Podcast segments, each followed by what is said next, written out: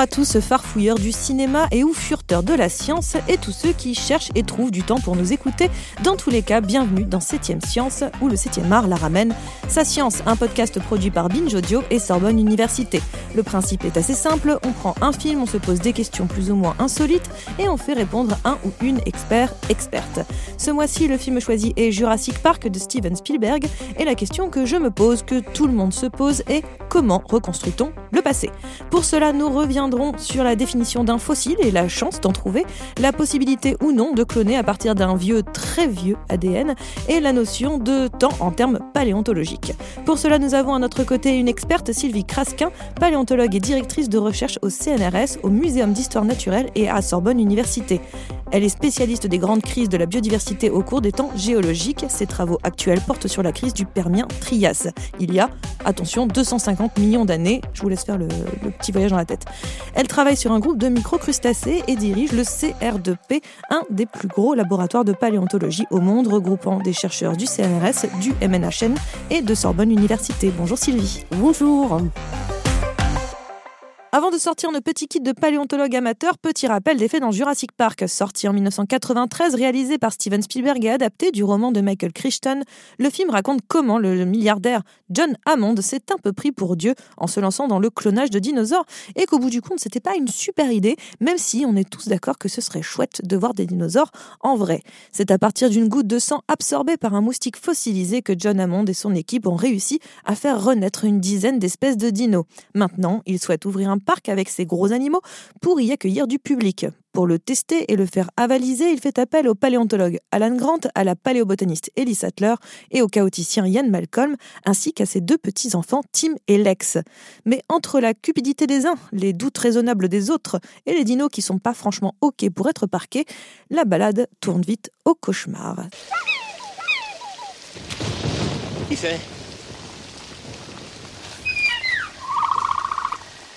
Ah, gentil le petit. Gentil le petit. Oh. Je t'avais pris pour un de tes grands frères, toi t'as pas l'air méchant. Hein, Qu'est-ce que tu veux à bouffer? Regarde-moi, je viens de dévaler une pente, je suis trempé, j'ai rien à bouffer. J'ai pas de bouffe sur moi. J'ai rien sur moi, bâton. Tu vas chercher, tu vas chercher. Oui, regarde le bâton. Hein, tu vois le bâton hein? Regarde, le bâton abruti. Va chercher le bâton. Allez, va chercher. Tu le vois bien le bâton, alors va le chercher. Eh ben c'est normal que ta race ait disparu. T'écraserai à mon retour.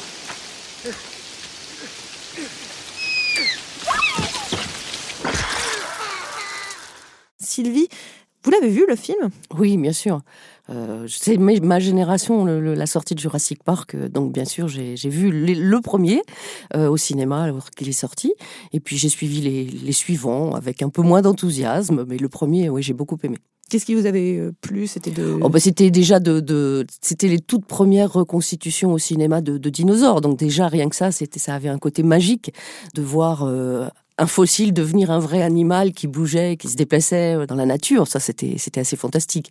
Et puis cette histoire de vouloir euh, cloner des dinosaures, c'est c'est quand même toujours un peu magique. Ah oui, c'est un peu magique. Quoi. Et quand on est soi-même paléontologue, euh, est-ce qu'on a un petit recul quand on regarde le film en disant oui, bon, ils n'étaient pas vraiment comme ça ou euh, c'est un peu n'importe quoi, mais je me laisse porter, quoi? Bah, à l'époque, j'étais pas encore paléontologue. Pas encore, d'accord.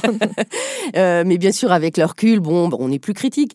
Mais bon, je fais la part des choses entre un film que je veux voir au cinéma et puis mon travail de tous les jours. Mais je pense qu'on est là aussi pour en discuter. Exactement. Non, mais c'est ça. Mais c'est la magie du cinéma. Et puis, Voilà, en c'est ça. euh, moi, je suis très contente de les voir bouger.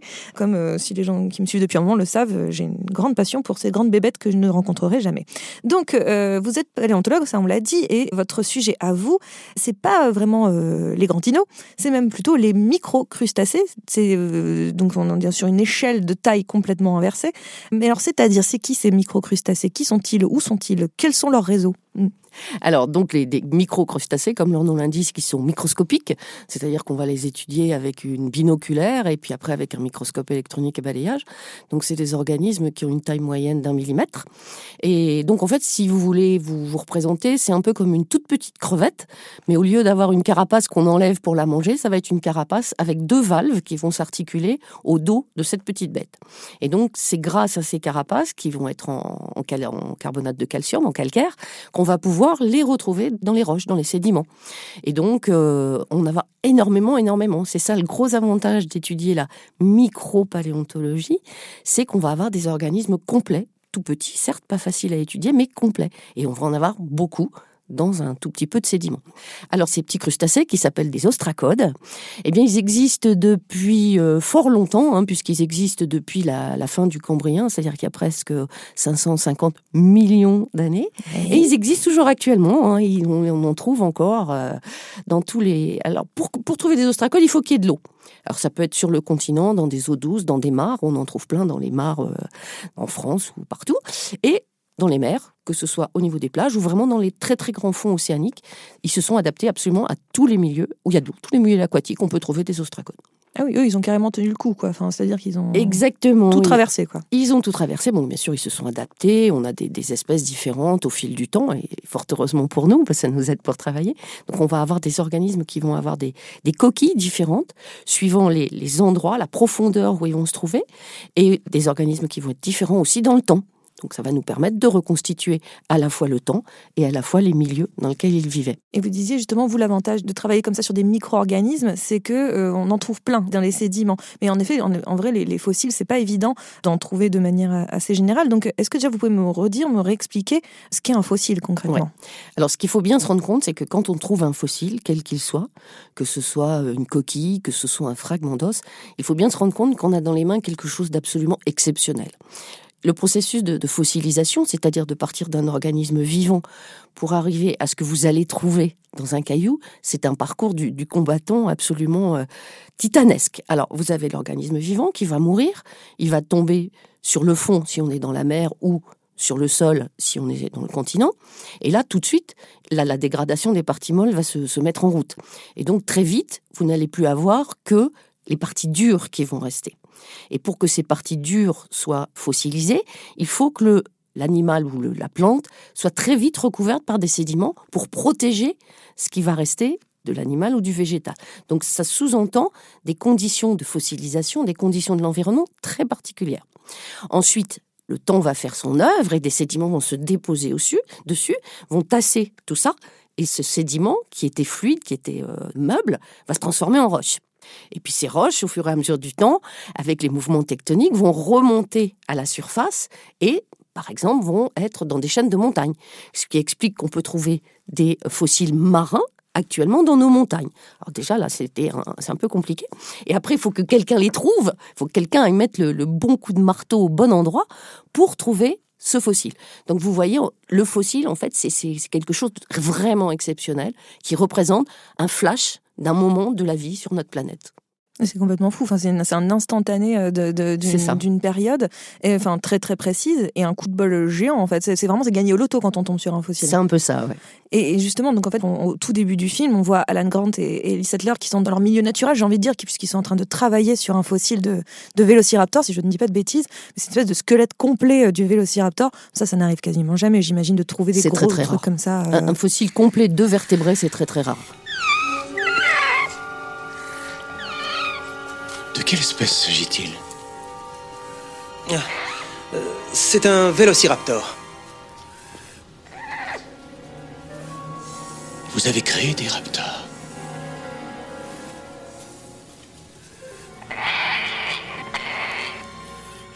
plus souvent, on trouve un os, un bout d'os, et après, dans les gisements qu'on va appeler à préservation exceptionnelle, là, on va pouvoir retrouver des vertébrés, parce que c'est ce ce dont rêvent beaucoup de paléontologues, de trouver un vertébré complet. Et c'est sûr que lorsque l'on trouve des fossiles entiers, euh, là, c'est jackpot, ouais. C'est ce qu'on trouve, par exemple, euh, en France, à Anjac, à côté d'Angoulême. On a un chantier de fouilles euh, au CR2P, là, depuis dix ans, et ils ont retrouvé des, animaux complets qu'on a pu reconstituer. Donc, il y avait des, troupeaux de dinosaures. Donc là, vraiment, c'est quelque chose d'exceptionnel. Et ils ont trouvé un fémur qui fait, je ne sais plus exactement, j'ai peur de dire une bêtise, mais qui fait plus de 2 mètres.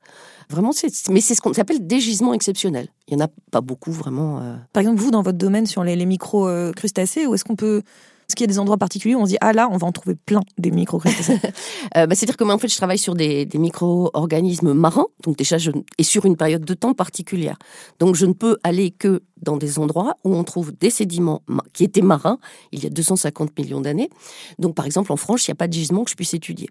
Donc j'ai beaucoup travaillé en Chine pour travailler sur la limite Permien-Trias où il y a les plus beaux gisements de sédiments marins de ces âges-là. Mais bon, moi, comme je travaille sur des petits, petits crustacés, aussitôt qu'il y a un, bout de caillou marin de cet âge-là, moi, je peux travailler dessus. C'est pas comme quand on cherche ce dont rêvent beaucoup de vertébristes, des dinosaures à plumes ou des choses comme ça. Lorsque l'on veut vraiment avoir des gros organismes bien conservés, là, il faut avoir des gisements plus spécifiques. Et justement, vous parlez de la limite Permien-Trias. On va y revenir après, justement, sur ces temps géologiques, ces temps euh, paléontologiques, sur cette notion de temps qui paraît complètement incongrue pour la plupart d'entre nous. Hein. Dès que ça dépasse euh, même déjà plus de 100 ans, on est déjà perdu. Donc, euh, j'imagine même pas les millions d'années. Dans le film, on part quand même, enfin, l'idée de John Hammond, le, milliardaire, le milliardaire curieux, j'ai envie de dire, c'est d'aller d'utiliser un moustique fossilisé dans l'ambre et d'aller en choper le sang qui reste dedans pour euh, créer des, dinosaures à partir de l'ADN. Déjà, est-ce que l'ambre, c'est vraiment un très bon moyen de fossiliser euh, des organismes, en fait? Alors, l'ambre, c'est quelque chose d'exceptionnel aussi, puisqu'en fait, c'est de la résine hein, qui coule de conifères sur le tronc, et donc qui, en, cette résine, en coulant, elle va euh, attraper, capter tout ce qu'il y a sur le trajet de sa goutte vers le sol. Donc, on va avoir une capture instantanée de tous les organismes qui vont être sur, sur le, trajet de cette goutte d'ambre. Donc là, effectivement, c'est une fossilisation euh, instantanée, et donc on ne peut pas rêver mieux. Mais donc, ça ne va fossiliser que des toutes petites choses. Et bien évident qu'on ne va pas avoir des litres de, de sève qui vont tomber sur le sol, malheureusement pour nous, mais on peut trouver des choses absolument exceptionnelles. Beaucoup d'insectes, un peu comme dans le film, mais on peut trouver euh, aussi euh, des bactéries, on peut trouver des ostracodes, mmh. comme on l'a vu très récemment dans une publication euh, de mes collègues euh, anglais et chinois. Et cette préservation est tellement exceptionnelle qu'on va pouvoir avoir les parties molles, ce qu'on n'a pratiquement jamais dans un fossile, puisque comme je vous disais tout de suite, c'est la première chose qui se détruit quand l'animal meurt ou la plante meurt. Donc on va trouver des choses vraiment remarquables qu'on va pouvoir étudier après, par exemple euh, en faisant des scans en 3D. On n'est plus obligé euh, maintenant de détruire l'animal, on fait un scan et on reconstruit en 3D et on voit tous les, appendices, tout ce qu'il y a à l'intérieur de la bestiole et c'est magique. Et c'est carrément incroyable. Et donc il y a de l'ADN, on peut en trouver. Absolument. Et donc, on peut créer des dinosaures, c'est ça que vous êtes en train de me dire? Non, c'est là le. J'aime pas trop cette réponse. Non, ça me plaît pas beaucoup. Hein, c'est là, c'est le, le, pas qu'on peut pas sauter en fait. Si vous voulez, oui, bien sûr, l'ADN ancien est une branche de la paléontologie qui se développe de plus en plus sur des organismes qui sont préservés dans l'ambre. Donc là, on va avoir, on va pouvoir remonter euh, à quelques millions d'années et on va pouvoir étudier cet ADN. Mais de là à prendre cet ADN et de le faire euh, se développer pour reconstruire un animal, non, pour l'instant, on n'en est pas là. Qu'est-ce qui empêche? Bah Parce qu'il faut le mettre dans un hôte, et on n'a aucun hôte qui puisse euh, raisonnablement aboutir à refaire un organisme. Vous dites qu'il y a encore des ostracodes maintenant, et puis les poulets, c'est les descendants des, dinosaures, donc clairement, on peut tout à fait. Euh, non? J'essaie désespérément de faire réussir non, mon truc. Hein. Non, non, non, je pense que c'est pas vraiment possible, non. Bon, je suis un petit peu. Voilà, je suis un Parce qu'en fait, on n'a pas l'ADN du dinosaure. Non, on a le. Vous avez l'ADN du moustique. Oui. Mais... Alors, imaginez que le moustique ait piqué un dinosaure. Déjà, là, ça devient vraiment compliqué. Il faudrait prouver que dans l'ambre, il y a les ADN des deux bestioles. Là, ça commence vraiment à devenir très, très tiré par les cheveux. Bon, c'est bien, je trouve, de ne pas revenir au temps des dinosaures. Ce manque d'humilité en face de la nature qui se manifeste ici euh, me terrifie. Je vous remercie, professeur Malcolm, mais je crois que les choses sont un peu différentes de ce que vous et moi créons. Oui, je sais, elles sont pires. Non, mais attendez, nous n'avons même pas visité encore. Non, non, Donald, Donald, laissez Donald, laissez-le parler. Il n'y a pas de raison, je veux entendre le point de vue de chacun, vraiment. Mais John, vous ne voyez pas le danger, le danger inhérent à ce que vous faites ici. Le pouvoir génétique est la force la plus terrible que la planète ait connue, mais vous la maniez comme un enfant qui a trouvé le flingue de son père. Moi, je vais avoir plusieurs questions. J'en ai une première, mais vous ne pas y répondre tout de suite. C'était plutôt comment, à partir de, ces traces, donc les, fossiles, vous allez pouvoir reconstituer, reconstruire le passé. C'est ça que je trouve assez incroyable. Comment, à partir d'un petit élément, une petite trace, on arrive à avoir une espèce de, on parlait tout à l'heure d'instantané, de photographie du passé. Mais avant que vous me répondiez à cette question-là, en fait, j'aimerais déjà qu'on arrive à s'imaginer quand on se trouve Parce que c'est tout le concept, c'est, pas où. C'est déjà, on a récemment, on a fait un podcast sur l'espace où déjà s'imaginer où dans l'espace, euh, ça donne très mal à la tête. Mais euh, les temps géologiques, c'est aussi quand, et c'est très compliqué. Et c'est une question qui est très essentielle dans Jurassic Park. À un moment donné, on a Alan Grant qui se pose la question de comment va se passer la rencontre entre l'homme et le dinosaure qui sont séparés de 65 millions d'années. Cette notion du temps, elle est hyper essentielle. Donc comment vous arrivez, vous, à vous projeter dans ce temps-là sans se perdre en millions d'années, sans que ça devienne euh, trop vertigineux en fait? Oh, je dis pas qu'on se perd pas, hein, ça arrive. euh, non, le, le, temps, je crois que c'est quelque chose qui est très très difficile à appréhender. Déjà, euh, le fait, ben, le temps, le, le, le tic-tac euh, régulier, c'est quelque chose qui est physique, mais la façon dont on le ressent en tant qu'humain, déjà, quand on s'ennuie, ça semble très long. Quand on s'amuse, ça se passe très vite. Donc, ce temps, c'est quelque chose de tout à fait particulier. Donc, par exemple, si on prend deux, trois générations, vous prenez un petit enfant avec son grand-père, sa grand-mère, ou voir son, son arrière-grand-mère. Donc là, on a quatre générations. On arrive à gérer et à se rendre compte. Donc, quatre générations, euh, on part, on a une centaine d'années. Déjà, on dit 100 ans, waouh. Et pourtant, c'est ça. Donc, par exemple, si je vous dis 10 générations, ça va faire 250 ans. 250 ans, on est où? On est à la fin du règne de Louis XVI. Et là, on se dit, mais c'est pas possible. On peut pas déjà être là si loin dans le temps. Donc, cette... et nous, on va multiplier cette échelle par des millions de fois. Donc, c'est vrai que c'est très difficile à appréhender. Bon, j'allais dire, après, nous, on manipule ça, euh, peut-être même des fois sans même s'en rendre compte, puisqu'on va parler effectivement de 250 millions d'années, des choses comme ça. Mais il faut bien se rendre compte qu'avec le temps, il peut se passer des choses absolument fantastiques, comme par exemple plier une couche de roche. Vous voyez une, strate en calcaire extrêmement dure, vous tapez dessus au marteau, ça se casse pas, vous dites c'est impossible que ça plie. Et pourtant, dans la nature, vous voyez des plis. C'est simplement le temps. Avec des temps très très très très très longs, on peut plier une roche très dure. Mais c'est quelque chose de très difficile à appréhender. Le temps, c'est magique en même temps. Enfin, ouais. Vous m'avez parlé aussi d'une représentation avec la Tour Eiffel. Oui. Pour s'imaginer enfin, votre travail, vous de paléontologue finalement. Voilà, tout à fait. Donc si on prend euh, la, la, Tour Eiffel et qu'on essaie de mettre en image l'histoire de la vie, puisque c'est ce qui nous intéresse aujourd'hui, la vie va apparaître un petit peu dans le sous-sol de la Tour Eiffel, mettons un mètre en dessous du, de la base de la Tour Eiffel. Et puis après, on aura vraiment l'explosion de la vie qui va se faire à peu près au premier étage. Et si on parle de l'homme, bah, ce sera le dernier coup de pinceau tout en haut de l'antenne. Et d'ailleurs, la, vie, parce que vous dites c'est au premier étage de, de la Tour Eiffel, il y a l'explosion de la vie, ça correspond à peu près à combien de millions d'années 600, vers 600 millions d'années. Euh, avant avant-hier, ouais. Bon, avant-hier, euh, je dis pas, mais non, mais euh, le, en fait, le, la, la, vie existe sur Terre depuis environ, attention, 4 milliards d'années, mais uniquement sous forme de bactéries. Et on ne va connaître vraiment des choses qui commencent à ressembler à des choses qui nous parlent qu'aux alentours de 600 millions d'années. D'accord. Et... Et... à partir de là, la vie va vraiment exploser, ce qu'on appelle l'explosion cambrienne, ou le deuxième Big Bang aussi. Et là, on va commencer à retrouver dans les archives sédimentaires des choses qui nous parlent, qui ressemblent à des choses qu'on connaît. Ah, donc le, les 600 millions, c'est le Cambrien. C'est ça. C'est le Cambrien. Ouais, un petit peu avant.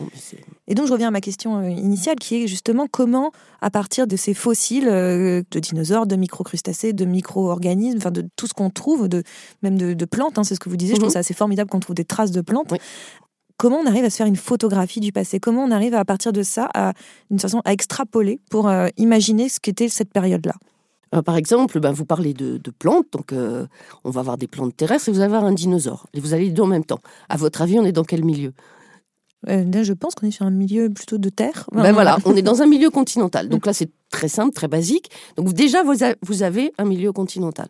Suivant la forme des plantes, vous allez pouvoir dire si c'est un milieu où il pleuvait beaucoup, ou si c'est un milieu très sec. Si vous avez principalement des conifères, ce sera plutôt sec. Si vous avez des grandes feuilles, comme les les, les, ce qu'on va trouver dans les, les, les gisements houillés, ben vous savez que c'était une forêt humide. Donc déjà, vous pouvez vous faire une idée de l'environnement. Après, si vous trouvez des insectes volants, ben c'est sûr, vous étiez dans une forêt où il y avait des insectes volants, et donc une forêt chaude, humide. Vous voyez déjà un truc très simple. Je caricature un tout petit peu, mais vous voyez, c'est pas si compliqué que ça de reconstruire des, environnements. Donc là, je parle d'un environnement euh, continental.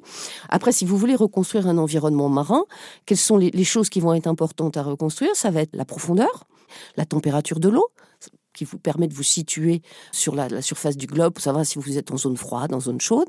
Alors par exemple, avec mes petites bêtes magiques, eh bien, elles ont des morphologies qui sont vraiment différentes suivant la profondeur. Si elles sont très profondes, elles vont avoir des grandes épines. Alors moi, si je trouve mes, mes petites carapaces avec des grandes épines, je sais qu'on va être au-delà de 500 mètres. Et quand on est dans un milieu profond, on est en général dans un milieu très calme, puisqu'on est loin des, des, zones de marée, on est loin des zones de tempête. Donc, vous voyez, après, on a des organismes. Alors, je, centralise un peu sur ce que je sais, mais euh, mes petites bêtes, elles vont changer aussi leur carapace s'il y a des variations de salinité. C'est-à-dire, par exemple, s'il y a beaucoup d'eau douce qui arrive, on n'aura pas les mêmes carapaces que si on est dans un milieu où la salinité ne bouge pas. Donc, si on est dans un endroit où la salinité varie, ça veut dire qu'on est proche du continent. Ça veut dire qu'il y a des eaux douces qui arrivent, qu'il y, a des rivières qui arrivent. Donc là, on peut se situer. Bien sûr, c'est pas avec un seul groupe qu'on fait ça. Il faut travailler avec les collègues et avoir des données aussi du sédiment dans lequel on se trouve. Et on met tout ça ensemble et on arrive à reconstituer l'environnement. C'est un vrai travail de, à la fois collectif et puis de, on dirait un puzzle en fait. J'ai l'impression que c'est tout, à fait ça. Comme on, on disait tout à l'heure, on, on, va mettre des, des petites choses exceptionnelles, on va les mettre toutes ensemble pour essayer d'avoir une idée Bien sûr, c'est une idée. Hein. On parle de temps très lointain. Donc on interprète par rapport à ce qu'on connaît, par rapport à ce qu'on se connaît aussi dans l'actuel. Mais bien sûr, il y a une, grosse part d'interprétation, c'est évident. C'est pour ça qu'il faut toujours rester très modeste face à ces résultats. Et justement, ce que là on parlait, vous parliez tout à l'heure, donc vous, vous travaillez sur la, limite Permien-Trias. Euh, tout à l'heure on parlait du Cambrien. Euh, on a, le, je pense au Crétacé. Enfin, on a plein de, temps comment on les définit ces temps? Enfin, Comment on dit, par exemple, là, on passe de là à là? Qu'est-ce qui différencie euh, ben, justement euh, le Permien du Trias? Alors, euh, c'est en fait, on parle des crises, mais en fait, ces crises, elles sont définies parce qu'on a reconnu qu'il se passait quelque chose dans les assemblages fossiles. C'est-à-dire que vous avez des assemblages dans le Permien, on va parler de, ça par exemple, où vous avez des fossiles qu'on connaît bien, on va avoir des coraux, on va avoir des fusulines géantes, c'est-à-dire des organismes unicellulaires géants, avec une faune tout à fait particulière. Et quelques centimètres au-dessus, dans les séries stratigraphiques, dans les, successions, on va avoir des choses complètement différentes. Et là, on se dit, waouh, il s'est passé quelque chose. Et donc, dans l'établissement de, l'échelle stratigraphique, on a mis des coupures. Et ça, ça date de la fin du XVIIIe siècle. Les premières grandes coupures, les changements de faune et de flore ont été reconnus à la fin du XVIIIe siècle. Et on a dit, là, il se passe quelque chose.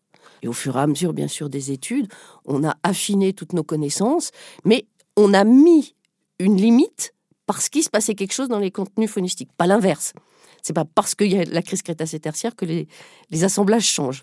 Il faut que ce soit bien. C'est parce qu'on a reconnu des assemblages fossiles différents au-dessus et en dessous. Et on dit, bah oui, là, il s'est passé quelque chose. Donc, on cherche après à expliquer ce qu'est ce quelque chose. Donc votre grand jeu, c'est d'être des enquêteurs du passé. C'est absolument exactement ce qui s'est passé. Hein, et donc le, temps, euh, ce, temps comme ça très ancien qu'on disait, les, étages de, en dessous de nous de la Tour Eiffel, là, il y a beaucoup de crises qui ont traversé ce temps-là.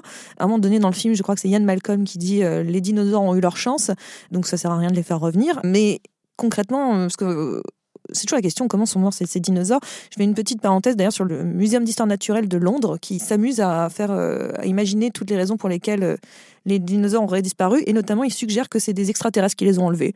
Moi je pense que c'est pas une théorie complètement folle, mais euh, donc c'est une des suggestions de ce musée-là.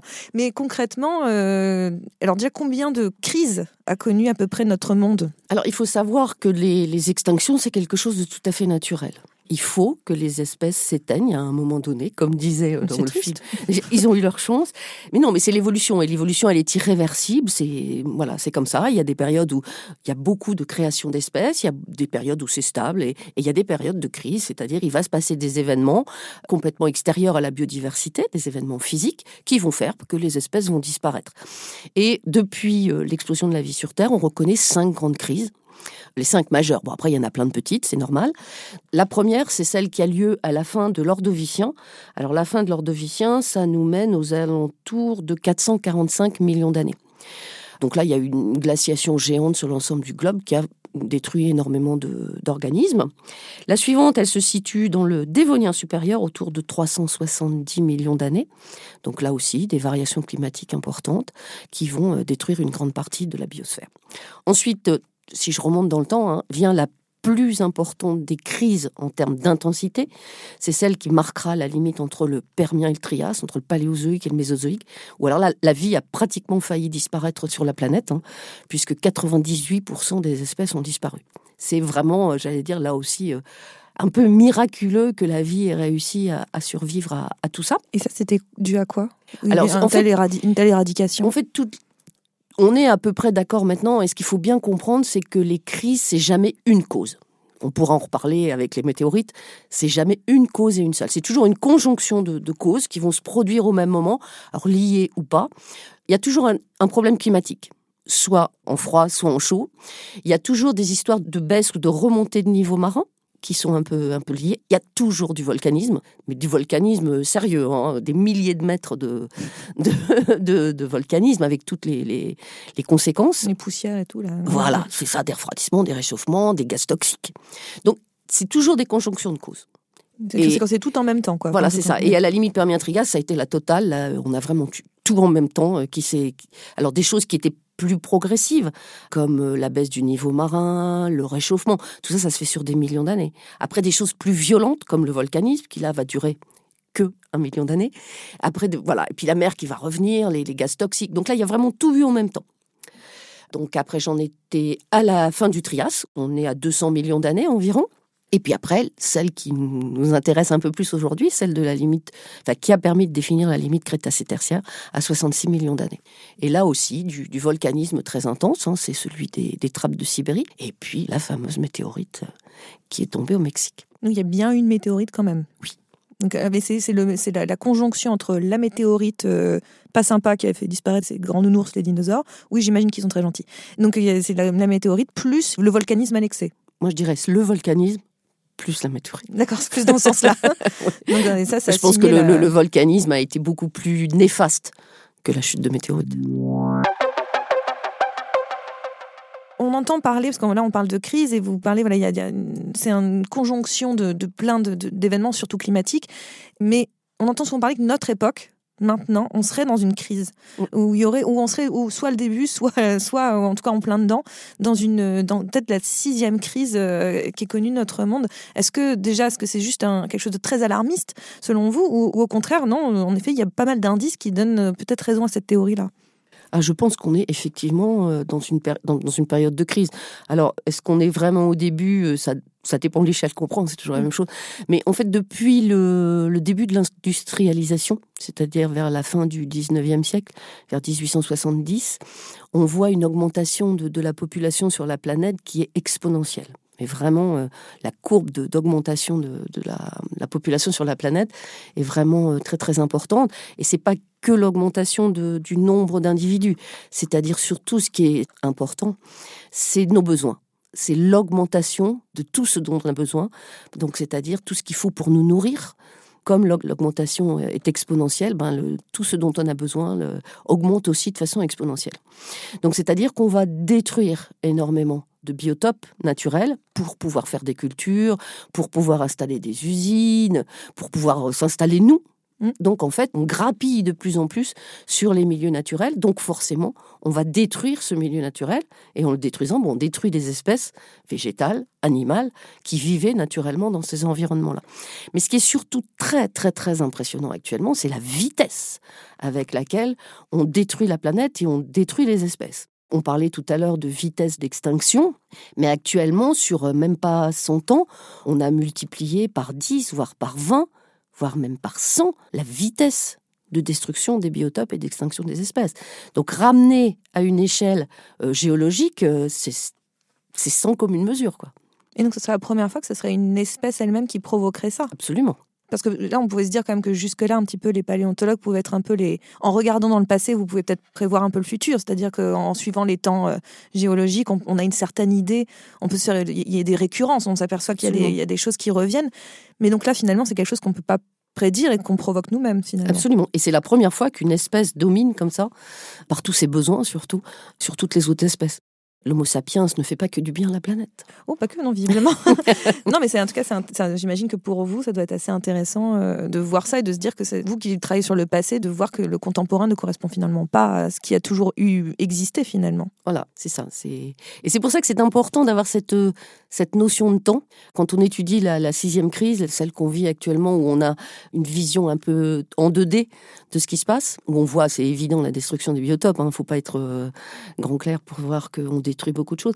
Mais justement, le fait d'avoir euh, accès à des données sans intervention humaine, ça nous permet de dire oui, il y a vraiment, il y a vraiment urgence à ralentir tout ça. Ah, c'est intéressant, puis ça, refait le lien aussi avec notre, notre film de départ, qui est quand même Jurassic Park, qui ne certes ne parle pas d'extinction, mais qui parle en tout cas du désir humain de vouloir euh, tout faire, tout créer, tout posséder, étendre son pouvoir jusqu'à finalement se prendre pour Dieu et euh, commettre un peu une forme d'irréparable. Euh, j'ai une dernière question pour vous, parce que là je vous ai imposé un film, hein, clairement, je vous ai imposé Jurassic Park pour pouvoir parler de fossiles et de temps et de crise finalement. Mais j'aimerais bien savoir, vous, Sylvie, ce qui vous donne envie au cinéma, est-ce qu'il peut-être un film récemment, ou ça peut être une série, hein, un film qui récemment vous a, vous a plu, touché et qui n'est pas forcément lié à notre sujet hein. Alors absolument euh, rien à voir. J'ai un film que j'ai vu récemment que j'ai beaucoup aimé, c'était euh, La bonne épouse, euh, ah, qui m'a voilà, qui m'a ramené euh, dans mon enfance et de ce que j'ai un peu connu, bien que j'ai pas connu ce genre d'école, mais j'ai connu des gens qui avaient été dans ce, genre d'école et bon, bien que la fin soit un peu farfelue, mais l'ambiance du film jusque dans les années 60, c'était vraiment très sympa. Pour remettre en tête les gens, La bonne épouse, c'est sur les fameuses écoles ménagères où on apprenait aux jeunes filles à être des, bah, des bonnes femmes à marier, j'ai envie de dire et que surtout, bah, elle fasse bien le ménage, bien à manger, mais qu'elle se la ramène pas beaucoup. Donc, euh, et heureusement, le film se termine sur 68 euh, et la libération des mœurs, et puis euh, notamment les grands mouvements féminins et féministes. C'est un film pour le coup assez rigolo à regarder et ça fait pas de mal à l'heure actuelle. En tout cas, merci beaucoup Sylvie Crasquin d'être venue nous rendre visite pour nous donner quelques nouvelles des fossiles. Septième science, c'est fini pour aujourd'hui, mais on se retrouve dans un mois pour un nouvel épisode de ce podcast produit par Binge Audio et Sorbonne Université. En attendant, vous êtes parés pour briller dans les dîners.